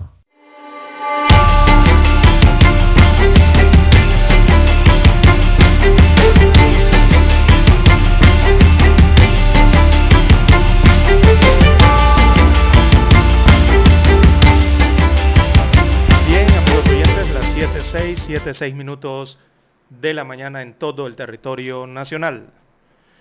Bien, en otras informaciones de carácter eh, general para la mañana de hoy, eh, ha sido sancionada la ley del fuero maternal. esta es una ley bastante especial porque extiende el fuero maternal hacia el padre. Quedó pensativo don Daniel. También fue sancionada ayer eh, por el mandatario constitucional del país eh, otra ley que tiene que ver con las contrataciones de extranjeros, que oiga, impone unas multas hasta de 15 mil dólares a quienes violen esto. Bueno, vamos con el detalle. El presidente de la República, Laurentino Cortizo, sancionó ayer los proyectos de ley 548. Este es el que amplía el alcance del fuero de maternidad hasta el padre y que por cierto concede vacaciones anticipadas en el caso del fallecimiento de la madre. También se aprobó ayer eh, la ley número 185 esa ley aumenta la multa por reincidencia en la contratación de trabajadores extranjeros sin la autorización correspondiente y crea la jurisdicción coactiva eh, del Ministerio de Trabajo y Desarrollo Laboral. Vamos con la primera, que es la ley 548, eh, una ley interesante, eh, la que extiende el fuero de maternidad al padre. Así es, don Daniel, no se asuste. Los padres también tienen derecho. En este caso, los hombres también tienen derecho a la igualdad. Así que esta ley de maternidad eh, extiende el fuero al padre, establece que cuando una mujer embarazada no cuente con un trabajo formal, el padre gozará del alcance del fuero y no podrá ser despedido de su empleo público o privado por los meses que dure la gestación y luego del parto, por término de un año, salvo en casos especiales previstos en la ley. Ah, se puso contento don Dani, ¿verdad? Bueno, la normativa también destaca que en el caso de muerte de la madre durante el parto o en los días o meses siguientes, el cónyuge eh, que cuente con empleo público o privado gozará de fuero de paternidad hasta cumplirse el término de un año a partir del parto y además tendrá derecho a 15 días hábiles de vacaciones anticipadas luego de cumplir con el tiempo de duelo que establezca la ley. Eh, veamos lo que dice el documento. Si el padre está laborando por contrato definido, el tiempo de vacaciones será proporcional al derecho según el tiempo del contrato. Así que entre los requisitos establecidos para tener derecho al fuero de maternidad, el padre deberá presentar el certificado de embarazo de la madre, también la copia de cédula de la madre, el certificado de la caja del Seguro Social en el que se evidencie que la madre no cuenta con trabajo formal y también el certificado de nacimiento del niño que lo acredita como padre del menor. Así que esto es parte entonces de este proyecto de ley eh, del fuero paternal, ¿verdad? Eh, eh, que tiene objetivos que son justificados en la formación integral de la nueva vida, o sea, del recién nacido. Y don Dani, amigos oyentes, recordemos que la igualdad de los derechos es la base legal también de este proyecto de ley. Así que, bueno, este es un proyecto, una ley que le está dando derechos iguales a los hombres en este caso, porque como hablan de maternidad, muchos pensarán, bueno, ¿y, qué canta allí el hombre? ¿Qué pinta allí el hombre? Bueno, eh, aquí están haciendo iguales los derechos, tanto de la mujer como del hombre. A veces que tanto se habla que las leyes eh, básicamente son eh, hacia las mujeres. Bueno, en este caso es una que es hacia el hombre. Así que esto amplía el alcance del fuero de maternidad hasta el padre. Y bueno, busca salvaguardar principalmente dentro de esto el interés superior que es del niño, ¿no? el que acaba de nacer. Y también eh, lo que es la participación de, en el tema de la formación que tienen ambos, tanto la, la madre como el padre, eh, en estos primeros eh, momentos o días iniciales o meses iniciales del infante. ¿no? Bien, eh, esto fue aprobado el día de ayer y eh, es aplicable a todo trabajador, una vez sea reglamentada ¿no? y publicada en Gaceta Oficial, sería aplicable a todo trabajador dentro del sector público como del sector privado. Y repito, busca salvaguardar entonces el interés del menor, ese es el interés superior allí con esta ley, eh, básicamente para protegerlo cuando se encuentre en estado eh, de vulnerabilidad o indefensión, que apenas nace, y garantizar entonces, por lo menos en ese, eh, esos 12 meses, ese primer año de vida, tratar de darle una especie, de, tratar de darle condiciones de estabilidad que permitan en ese momento su desarrollo adecuado, por lo menos durante esos 12 meses, según establece esta ley que fue sancionada ayer por el presidente de la República, eh, Laurentino Cortizo. Repito, ¿qué hace la ley? Lo que hace esta ley es que amplía el conocido fuero de maternidad, lo amplía hasta el padre. Así que básicamente es un fuero paternal. Ya anteriormente ah, se habían reglamentado otras normas que tenían que ver también con el fuero paternal, ¿no? hace algunos años atrás, eh, pero esta llega eh, como novedad. También el día de ayer eh, en la presidencia de la República, veamos aquí, se sancionó otro proyecto de ley, también le dieron visto bueno al proyecto de ley 185. Ese proyecto de ley crea la jurisdicción coactiva del Ministerio de Trabajo y Desarrollo Laboral y, y readecúa lo que es la multa por reincidencia en la contratación de trabajadores extranjeros sin permiso de trabajo y también eh, da aquí eh, da, herramientas a la Dirección de Inspección de Trabajo para el cobro del Fondo de Salud, también de Seguridad e Higiene en el Trabajo. Así que básicamente la norma eh, otorga la facultad de hacer efectivo el cobro de las sanciones surgidas por la infracción de las leyes laborales. Específicamente se establece que las empresas que por tercera vez incurran en contratar mano de obra extranjera sin los permisos requeridos por el Mitradel, esas empresas entonces pagarán una multa de 15 mil dólares al Ministerio de Trabajo y Desarrollo Laboral por incumplir las normas eh, laborales en el país. Eso sí son reincidentes. Eh, sí, sí, sí, sí, son reincidentes varias veces. Así que la normativa también decreta la obligación del pago del Fondo de Seguridad Ocupacional por parte de las empresas cuya violación puede acarrear el cierre de operaciones de la misma. Eh, así que el Mitradel, digamos aquí estos artículos, podrá cobrar las, podrá cobrar las multas y también hacerlas efectivas a través de un juez ejecutor, eh, protegiendo la mano de obra nacional y garantizando los derechos humanos de los trabajadores, parte de lo que versa este proyecto, esta ley ahora número 185, que aumenta la multa por reincidencia en la contratación de trabajadores extranjeros sin la autorización correspondiente. Bien, amigos oyentes, son las dos nuevas leyes sancionadas por el Ejecutivo se espera ahora su publicación en Gaceta Oficial. Hacemos la pausa y retornamos. 7.30 AM.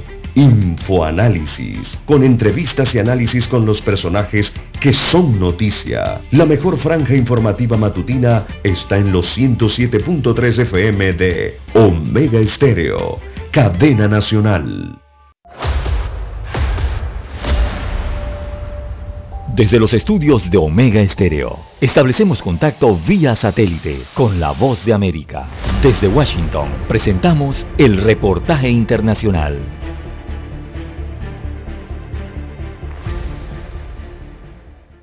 Las dudas por un lado, la motivación de muchos comercios por otro y los errores técnicos marcan el inicio de la implementación de las transacciones de la criptomoneda del Bitcoin en El Salvador. El asesor jurídico del gobierno Javier Argueta aseguró que fueron mínimas las fallas que impidieron que los ciudadanos interesados en la moneda virtual pudieran descargar la aplicación virtual o billetera electrónica Chivo para hacer sus transacciones y afirmó que la situación está siendo solventada. Para eso existen 50 puntos de atención y existen una serie de personal que hemos visto en los diferentes medios de comunicación eh, que se están atendiendo como tal. En los cajeros hay personal técnico que brinda orientación a los usuarios y La Voz de América consultó a dos jóvenes que esperaban para recibir asesoría. Fíjate que por ahorita me está dando problemas, que no me quiere o sea, iniciar la página, sino que me saca. Y, o sea, sí, está bueno el programa y todo, pero en eso, a que uno quiere ingresar rápido. Hice una como transacción a un número de cuenta que, que no existe, pero me dio que era exitoso y lo quiero como cancelar, pero no se puede. Por eso vengo a consultar. Muchos pequeños negocios, así como grandes empresas en El Salvador, motivan a los ciudadanos para hacer transacciones y compras con el Bitcoin, pero según el director de la Asociación Transparencia, Contraloría Social y Datos Abiertos Tracoda, Carlos Palomo, la aceptación de la criptomoneda está vinculada a que los ciudadanos perciban los beneficios. Idealmente, por cómo funciona ahorita y la volatilidad y tal, la criptomoneda no está precisamente diseñada para las transacciones del día al día, pero habría que ver qué tan buena aceptación termina teniendo. Por su parte, el presidente salvadoreño Nayib Bukele escribió en su cuenta de Twitter que los errores técnicos han sido corregidos y anunció que en algunas ciudades de Estados Unidos como Los Ángeles, San Francisco, McAllen y Texas, donde la ley local lo permite, se han habilitado cajeros de la billetera Chivo para los compatriotas que quieran hacer uso de ella. Nerima del Reyes, Voz de América, El Salvador. Escucharon vía satélite desde Washington el reportaje internacional. Para anunciarse en Omega Estéreo, marque el 269-2237. Con mucho gusto le brindaremos una atención profesional y personalizada. Su publicidad en Omega Estéreo. La escucharán de costa a costa y frontera a frontera. Contáctenos 269-2237. Gracias. Omega Stereo tiene una nueva app. Descárgala en Play Store y App Store totalmente gratis. Escucha Omega Stereo las 24 horas donde estés con nuestra aplicación totalmente nueva. Omega Estéreo, 40 años innovando.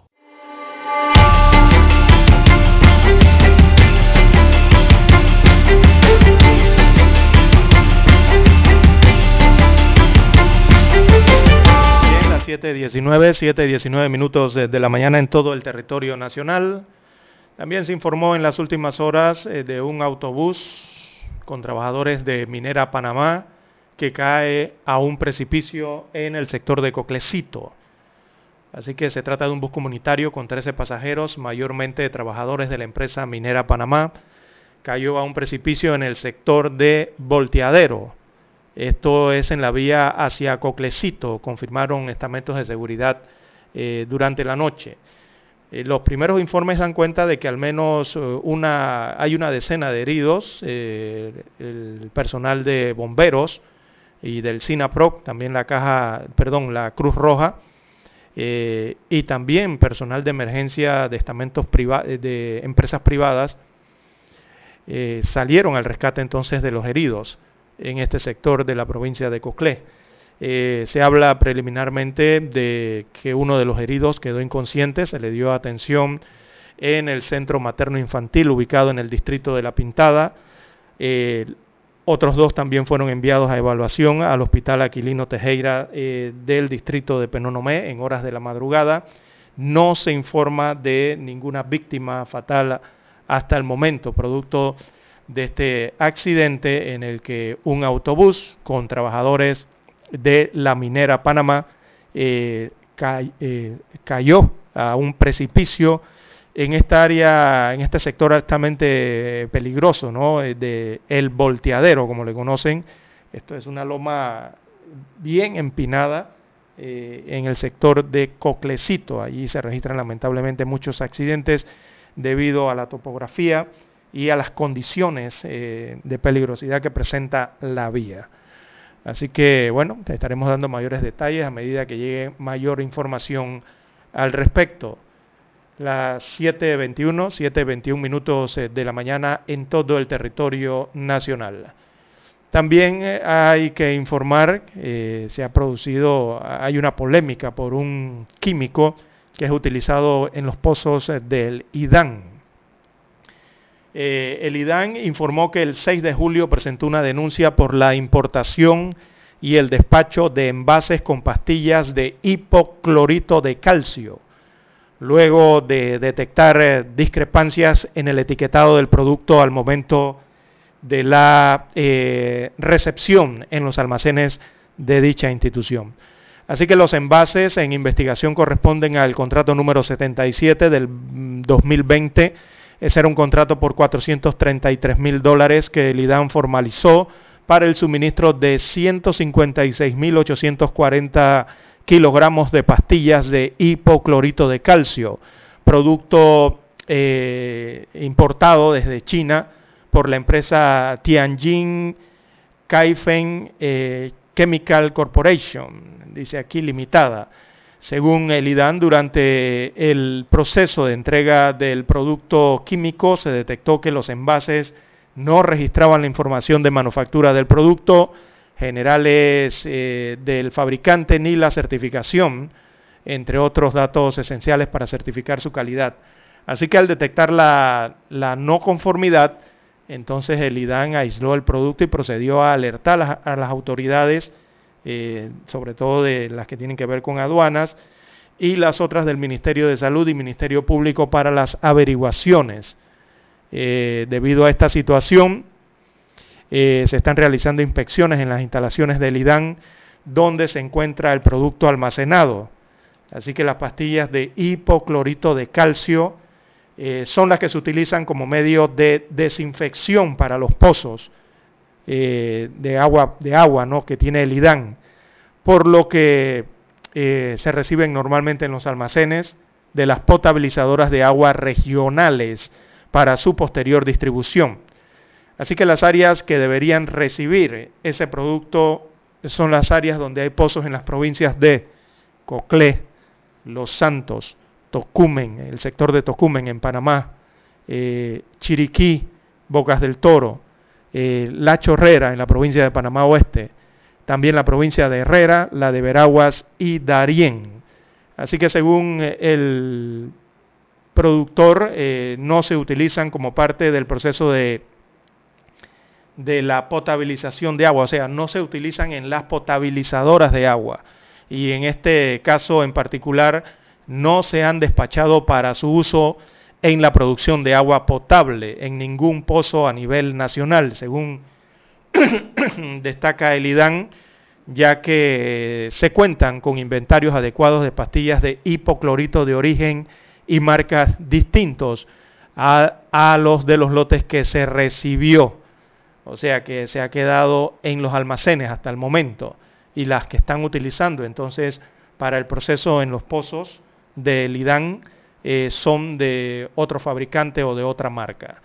Así que, bueno, el IDAN reconoce que el producto en cuestión puede ser utilizado en el tratamiento de agua para el consumo humano, pero al parecer no lo están utilizando porque está bajo investigación. La compañía local que vendió el hipoclorito de calcio al IDAN alega que las pruebas químicas confirman que el producto cumple con lo solicitado por la entidad pero la entidad entonces está llevando aquí a cabo una investigación, incluso presentó una denuncia eh, eh, por la importación y despacho de estos envases de pastilla de hipoclorito que se utilizan en los pozos eh, de producción de agua del IDAN, no en las potabilizadoras, hay que aclarar. Así que, bueno, esperemos que mientras continúe esa investigación no se agoten las pastillas de hipoclorito y se vea la situación entonces afectada en, los sectores del país que utilizan los pozos eh, de aguas regionales.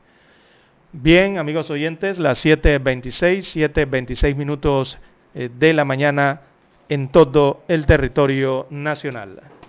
En más informaciones eh, para la mañana de hoy, tenemos algunos, lamentablemente, amigos oyentes, noticias eh, terribles, sobre todo de la muerte de un niño de seis años que se, ahogó eh, en una finca privada en donde se crían eh, cerdos, se ahogó en una fosa para los puercos. Lamentablemente, Irving Guerra, de seis años de edad, que se constituía, eh, esta fosa, eh, ahí cayó a uno de los sumideros de una de las porquerizas de esta finca privada ubicada en la vuelta de Rovira, en el corregimiento de Potrerillos Abajo, en la provincia de Chiriquí. Lastimosamente fallece este niño de seis años de edad.